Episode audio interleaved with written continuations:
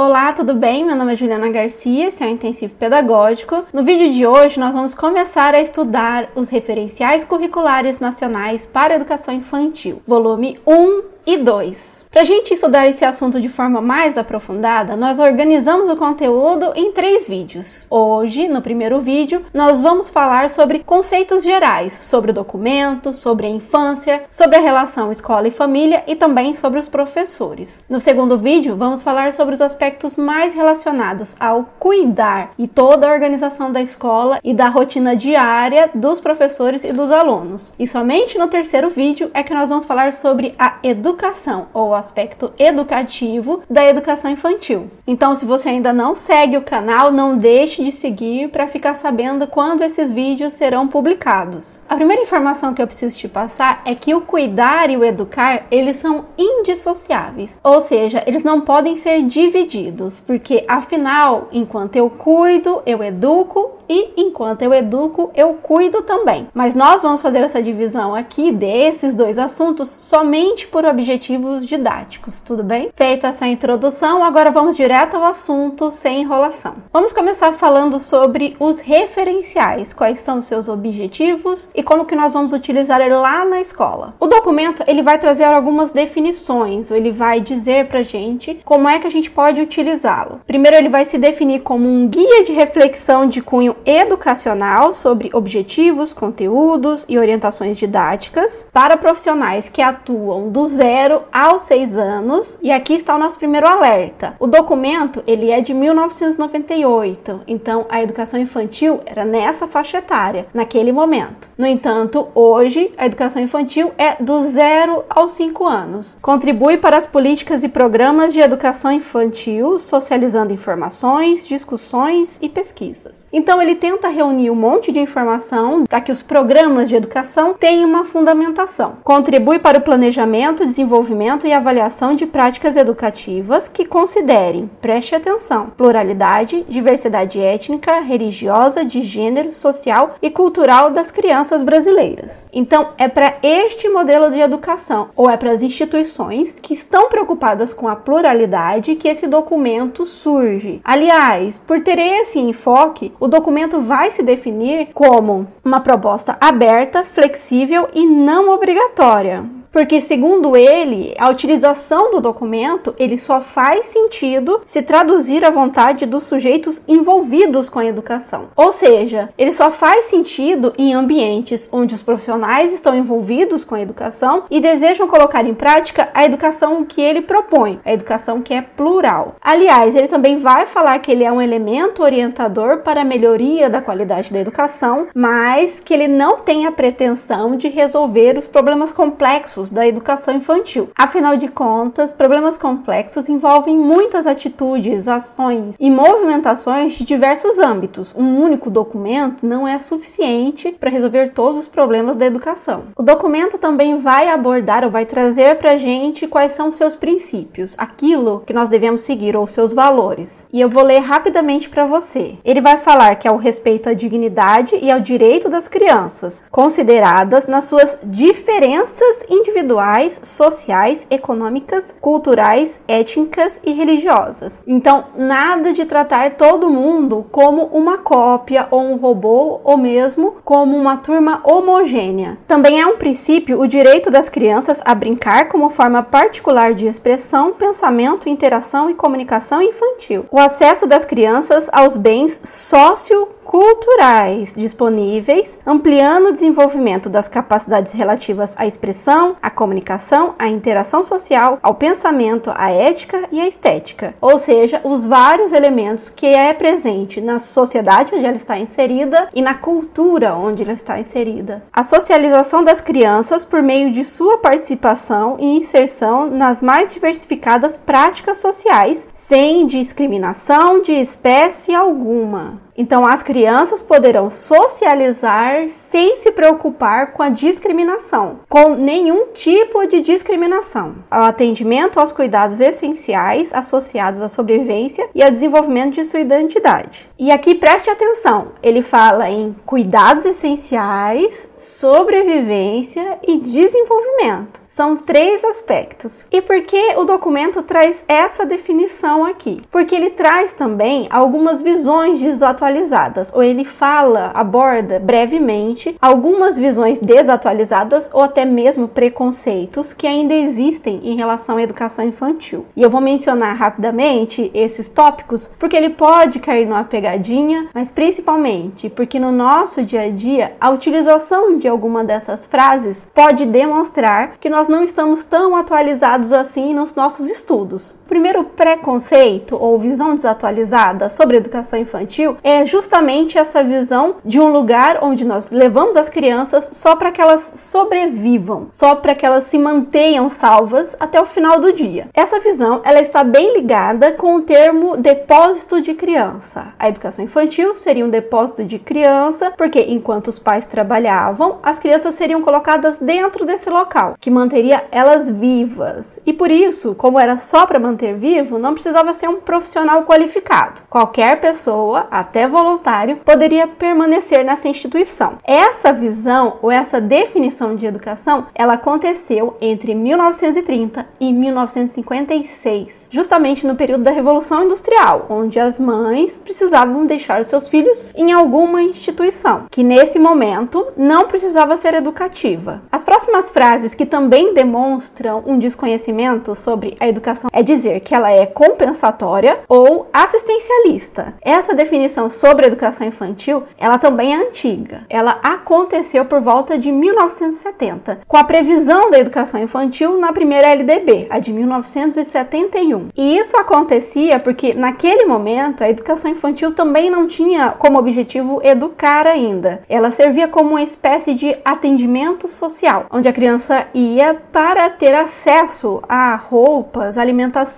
e outras formas de assistencialismo. Outra característica desse momento é que a educação infantil ela vai acontecer na escola pública com essa visão mais assistencialista e ela surge na iniciativa privada. Só que lá na iniciativa privada já inicia-se o educar. Por isso que outra falha equivocada sobre esse mesmo período é dizer que educação infantil é coisa de pessoas de baixa renda, porque nesse momento havia essa diferenciação de um tipo de escola para crianças de baixa renda e um outro tipo de instituição para crianças de outras classes sociais. E quando que isso vai mudar? Ela muda oficialmente a partir de 1988 com a Constituição Federal, quando ela prevê a educação infantil como parte da educação, ou melhor dizendo, como parte da educação básica. E aí sim, em todas as escolas nacionais é proposto esse novo modelo de educação, onde nós cuidamos e educamos. Mas não é só sobre a educação infantil que nós precisamos conversar para rever alguns conceitos. Precisamos conversar também sobre a visão que as pessoas tinham há muito tempo, nesse momento anterior, sobre a infância e também quais são os preconceitos que nós vamos ouvir sobre os professores. Ainda é muito frequente nós ouvirmos algumas citações sobre as crianças que são bem pejorativas. Então, algumas pessoas que tiveram acesso à informação há muito tempo vão definir crianças como carentes, frágeis, incapazes de fazer as coisas sozinhas sozinhas, super dependente, passiva, um ser humano em miniatura, ou algo que ainda vai se tornar um ser humano. Algo sempre mais fragmentado ou pessimista mesmo em relação à criança. A visão dos professores também não é as melhores. Lembre-se que esse movimento de educação, no início, ele não tinha nenhum profissional qualificado, podia ser até algum voluntário que estivesse dispostos a manter essas crianças vivas. Então, tem pessoas que ainda vão desqualificar a atuação do professor de educação infantil. Também há pessoas que vão acreditar que o professor de educação infantil deve substituir ou mesmo ter funções maiores do que a família na educação das crianças pequenas. E também há quem acredite que o trabalho de babás ou o cuidado oferecido pelas babás é igual ou melhor do que o trabalho dos professores de educação infantil. Então lembre-se, normalmente essas falas, elas demonstram algum desconhecimento ou uma desatualização e é por isso que nós devemos prestar muita atenção atenção na prova e também dentro da nossa prática para a gente não reproduzir esse tipo de fala. Mas por que é importante nós conversarmos sobre essas temáticas, falarmos sobre esses conceitos? O documento vai dizer que é muito importante nós revermos alguns conceitos que estão impregnados na sociedade ou que são presentes até hoje, mesmo que eles sejam muito antigos. Modificar a concepção assistencialista envolve principalmente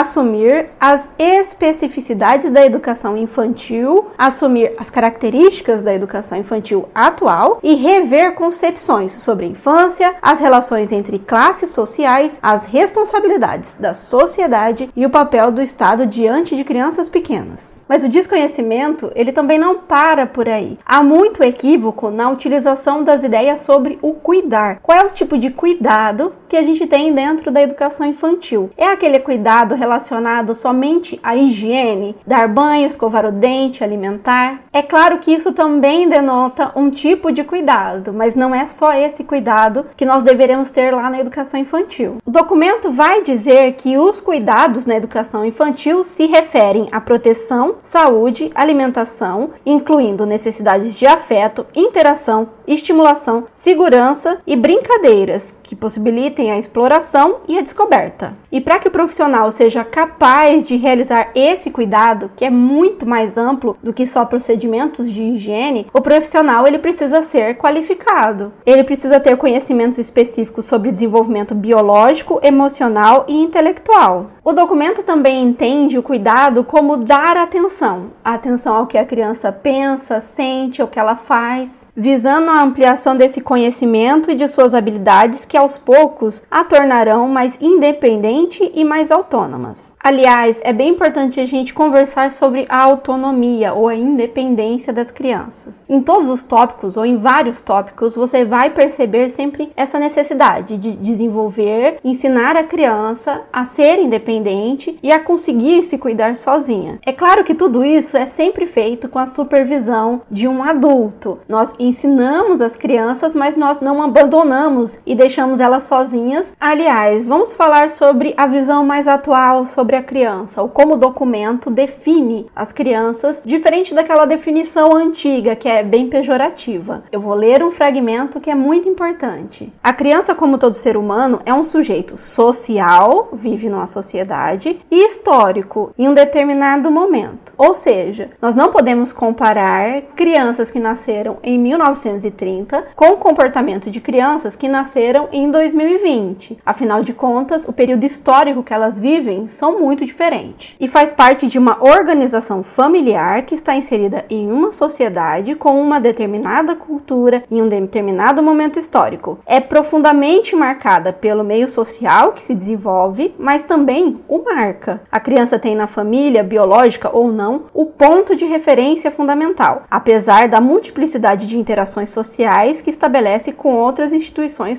sociais. Vamos conversar melhor sobre esse fragmento. Na nossa vida, nós aprendemos com as pessoas que nós convivemos, mas independente das instituições ou das pessoas com que nós conversamos em outros espaços, a nossa família, ela é o ponto de referência mais forte, ela é o elo mais forte. E quando a criança entra na escola, nós temos que ter isso em mente. Cada criança tem um comportamento e um desenvolvimento que vai variar de acordo com esses espaços que ela frequenta, com as instituições instituições que ela pertence e com o momento histórico também. Outro fragmento que nós precisamos lembrar é que a criança não é entendida hoje em dia como um adulto em miniatura ou um ser que ainda não está completo. A definição do documento é bem diferente. Ele vai dizer que as crianças possuem uma natureza singular que as caracteriza como seres que sentem e pensam o um mundo de um jeito próprio, nas interações que estabelecem desde cedo com as pessoas que lhes são próximas, ou seja, com as interações, e com o meio que as circunda. As crianças revelam seus esforços para compreender o mundo em que vivem, as relações contraditórias que presenciam e, por meio das brincadeiras, explicitam condições de vida a que estão submetidas. Então existem três informações que a gente precisa prestar atenção aqui. A primeira é que a criança ela é singular e ela tem uma própria forma de ver e pensar o mundo. E ela não é passiva porque ela está sempre tentando entender tudo o que acontece ao seu redor. Lembre-se que a criança aprende muito pela imitação. Então ela observa e repete o que ela acaba de aprender. E uma forma de comunicação muito utilizada pelas crianças são as brincadeiras. Normalmente elas encenam todas as situações que ela está vivenciando ou visualizando para compreender melhor essas informações. Eu vou deixar nos cards o nosso vídeo sobre brincadeiras, que lá eu aprofundo mais essa ideia. É por isso que a educação infantil, ela não pode ser limitada, ela não pode mais ser somente assistencialista, compensatória ou focada só na sobrevivência. Ela precisa precisa ser mais aprofundada e visualizar vários aspectos, como promover a integração entre os aspectos físicos, emocionais, afetivos, cognitivos e sociais da criança, considerando que esta é um ser completo e indivisível. Outro conceito que vai aparecer e que nós precisamos refletir é sobre como a criança constrói conhecimento, ou seja, como é que a criança aprende. E o documento vai falar que é por meio das interações. Nessa perspectiva, as crianças constroem o conhecimento a partir das interações que estabelecem com outras pessoas e com o meio em que vive. O conhecimento não se constitui em uma cópia da realidade, mas sim fruto de um intenso trabalho de criação, significação e ressignificação. Em outras palavras, a criança, quando ela está aprendendo, ela não copia ou ela não imita exatamente o que ela vê. Ela vai sim observar, criar hipótese e construir a resposta dela baseada no que ela pensou, no que ela interpretou dos fatos ou no que ela construiu cognitivamente. Então lembre-se, não é uma cópia da realidade. Ainda sobre a criança, o documento vai falar sobre o que ele entende por um desenvolvimento saudável. E aqui novamente, preste atenção. Apesar de utilizar essa ideia de saudável, nós não estamos falando só sobre saúde, mas sobre um ser humano que é completo, complexo e que precisa ser analisado e compreendido a partir de toda essa complexidade. Uma criança saudável não é apenas aquela que tem o corpo nutrido e limpo, mas aquela que pode utilizar e desenvolver o seu potencial biológico, emocional e cognitivo próprio da espécie humana, em um dado momento histórico e uma dada cultura. Desenvolvimento saudável atende às necessidades de afeto, alimentação, segurança e integridade corporal e psíquica durante o período do dia em que elas permanecem na instituição. Veja como as coisas mudam, como a visão do cuidar ou o que era exigido dos profissionais. Ele já foi muito muito pequeno ou muito simplista e hoje envolve vários conhecimentos ou várias áreas, mas a gente já volta a essa informação. O documento também vai trazer para a gente várias informações sobre o ingresso das crianças na educação infantil, ou que nós devemos realizar nesse primeiro momento. E aqui ele vai trazer várias informações, não só sobre as crianças, mas também sobre os seus pais. A primeira informação que eu preciso mencionar é que a família da criança ou a pessoa responsável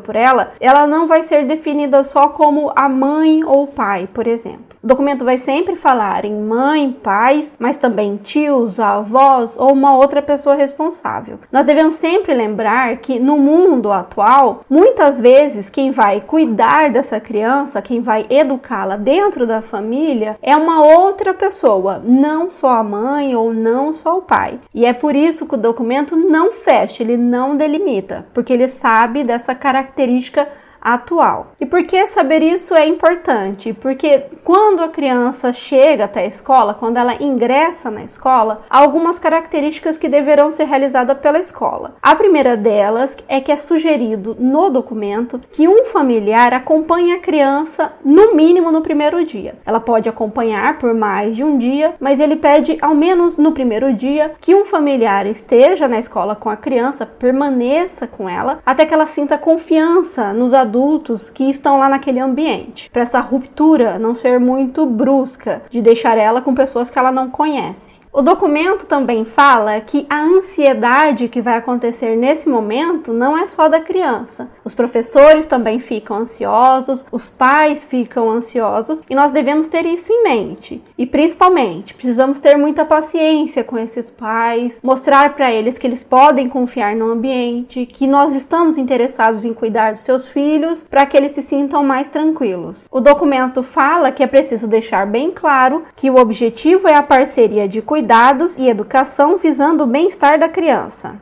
O documento ainda fala que se os responsáveis ou os pais quiserem vir até a escola um tempo antes para ajudar a organizar os berços ou nomear os berços, isso é possível. Ainda sobre essa organização inicial, o indicado é que poucas crianças ingressem por vez. Então, há um planejamento, uma organização para que não tenha um número muito grande de crianças de uma única vez, que ficaria mais difícil a atuação dos profissionais e também o tempo de espera de cada criança. Outra solução que é apresentada pelo documento é que, no caso de crianças que vão estudar em período integral, o adequado é que ela comece com um tempo menor de permanência e vá aumentando esse tempo aos poucos para a criança conseguir se adaptar. Também é importante você saber que alguns objetos da criança também são previstos. Os objetos que deixam as crianças mais calmas, que dão a sensação de segurança, como chupeta, manta ou um brinquedo, ou seja, tudo que ajude ela nesse processo de transição transição. A gente vai voltar a esse assunto no segundo vídeo. Outra informação importante é que antes desse momento em que as crianças estão chegando na escola, os professores vão fazer um planejamento. Eles vão tentar conhecer e antecipar várias informações sobre os alunos deles. Isso será feito a partir de uma conversa com as famílias. Então, no ato da matrícula será verificado as particularidades, peculiaridades e tudo o que será necessário para o professor planejar a rotina, o dia a dia dentro dentro da escola. O documento também vai abordar várias informações sobre a comunicação entre a família e a escola. Então, ele vai dar muita importância e dar algumas ideias de como a gente deve se comportar ou como a instituição deve se comportar. Primeiro, ele fala que nós devemos combinar com as famílias as trocas específicas de comunicação. Então, em que momentos nós vamos manter essa comunicação? É importante saber que crianças menores a gente precisa de mais comunicação, de mais informação informação e crianças um pouco maiores, a gente vai ter uma comunicação mais esporádica. A tônica dessas trocas, ou seja, dessa comunicação que é uma comunicação regular, que acontece frequentemente na educação infantil, ela deve levar em consideração a ajuda mútua, a cooperação, essa ideia de que nós estamos trabalhando junto com as famílias. E para que essa comunicação funcione, as instituições, os profissionais que atuam dentro da instituição devem evitar julgamentos moralistas. Isso porque se a outra pessoa sente que nós estamos julgando ou que nós temos preconceito ou qualquer tipo de ponderação sobre ela ou sobre a sua família, o mais comum é que esse laço se desfaça, que a gente perca esse ponto de conversa, não consiga continuar. É por isso que o documento vai falar na importância de respeito às diferenças, explicitação de conflitos, cooperação, complementação, negociação e procura de soluções e acordos devem ser a base das relações entre os adultos. Além dessa comunicação sobre a rotina e o dia a dia, o documento também aborda outras formas de nós incluirmos as famílias dentro da escola, seja por meio dos conselhos escolares, mas também por meio de projetos. Existem alguns projetos que podem ser realizados dentro da educação infantil, por exemplo, onde há a realização de um projeto sobre brincadeiras na infância dos pais, ou mesmo o projeto sobre escolha do nome dos filhos. Tudo isso traz os adultos ou faz com que os adultos participem desse processo de desenvolvimento dos seus filhos. O documento também traz algumas fontes de informação que os pais deverão ter acesso. Como são em tópicos e tópicos são muito importantes, eu vou ler para você também. Então, os pais devem ter acesso à filosofia e concepção de trabalho da instituição, ou seja, o projeto político-pedagógico deve ser acessível. Informações relativas ao quadro de pessoal com qualificações e experiências também está no projeto político-pedagógico.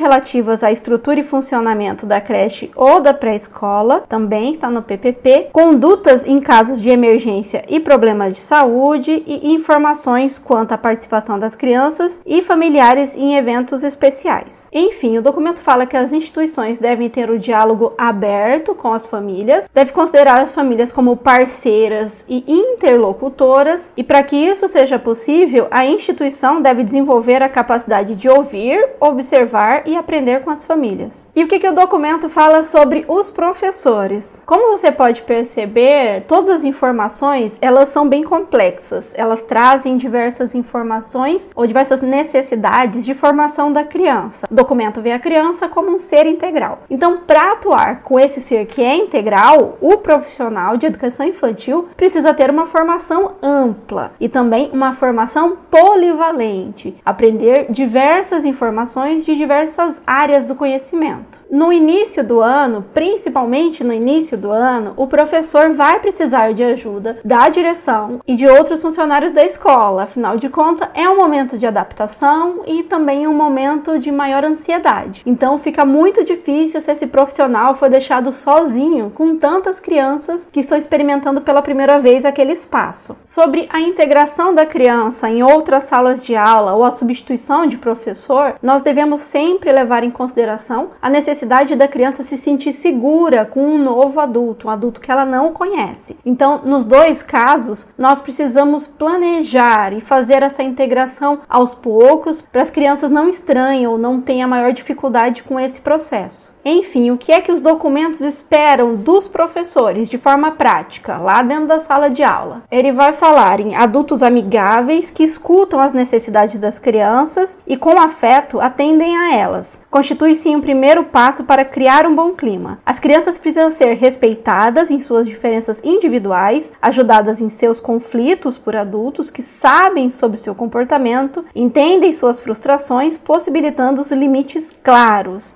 Então veja, o documento fala em alguém que desenvolve autonomia, nós falamos sobre isso no início do vídeo. Fala também sobre um profissional polivalente, afetuoso, mas que fornece limites claros. Então há vários aspectos sobre educar aqui. Os adultos devem respeitar o desenvolvimento das crianças e encorajá-las em sua curiosidade, valorizando o seu esforço. Mas não para por aí. Esse profissional também precisa estar preparado para identificar sinais de desconforto ou mesmo problemas de saúde na criança. E o livro vai falar que um dos sinais de desconforto ou que pode demonstrar que a criança não está bem é o choro. O profissional também deve estar preparado para identificar casos em que a criança sofra preconceito dentro da escola. Então, esse profissional vai identificar a informação e também trabalhar com as crianças as informações corretas e completas para que essa discriminação não aconteça mais. Aliás, o diálogo é muito importante na educação educação infantil. Como você pode perceber, o documento ele tem uma visão muito estruturada e bem positiva sobre os seres humanos, tanto em relação às crianças, como ele observa a criança e toda a sua potencialidade, mas também como ele vê os profissionais. Ter essa visão inicial sobre o conteúdo, ele vai nos ajudar a compreender por que determinadas informações foram citadas no cuidado, no próximo vídeo, e por que outras informações foram citadas no educar. Mas isso a gente vai começar a conversar daqui a pouco. Por hoje nós vamos ficar por aqui. Se você está me vendo pelo YouTube e chegou até esse momento do vídeo, eu quero agradecer muito a sua atenção e também o seu apoio. Se você está me vendo lá pelo intensivo pedagógico, agora nós vamos começar a segunda parte, onde eu vou falar para você o que pode cair no concurso. Eu também vou utilizar algumas questões para mostrar para você quais são as principais pegadinhas e eu separei 25 questões para você treinar bastante e ir bem seguro para a prova. Por hoje é só um abraço e até a próxima!